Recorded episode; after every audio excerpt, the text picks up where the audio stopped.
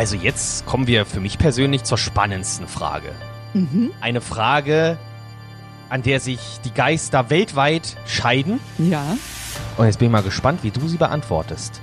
Glaubst du an Gott? Das ist eine schöne Frage. Sag die Wahrheit. Gerlinde Jenekes 100-Tage-Challenge auf 94.3 RS2. Das kann ich gar nicht so konkret beantworten, ehrlich gesagt. Also, hm.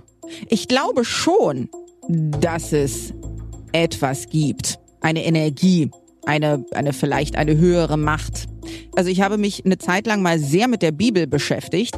Ich würde sagen, an diesen Gott aus der Bibel, so wie er da drin steht, glaube ich nicht unbedingt, aber ähm, ich spreche viel mit ihm. Also ich bete viel und sage auch tatsächlich, lieber Gott, Dankeschön dafür, ähm, dass meine Freunde gesund sind, dass meine Familie gesund ist, dass ich gesund bin. Dankeschön, dass ich so ein schönes warmes Bett habe, in dem ich liegen darf. Dankeschön, dass es eine neue Staffel meiner Lieblingsserie gibt. Das sind alles so Dinge, die ich mit dem lieben Gott bespreche.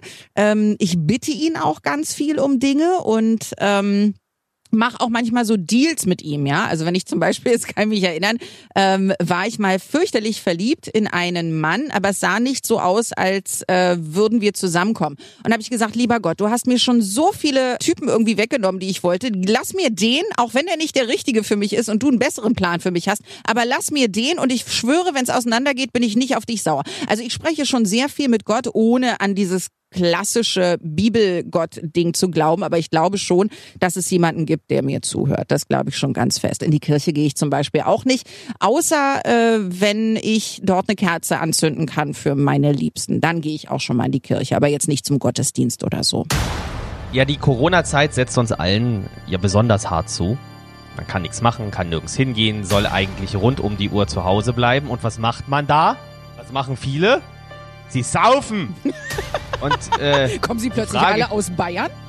ja, richtig. Sie saufen! Weißbier. Und die Frage auch an dich, liebe Gerlinde. Trinkst du während der Corona-Zeit eigentlich mehr Alkohol? Prost auf diese Frage. Die Antwort von dir gibt's morgen früh um 10 nach 8. Sag die Wahrheit. Gerlinde Jenekes 100-Tage-Challenge auf 94.3 RS2.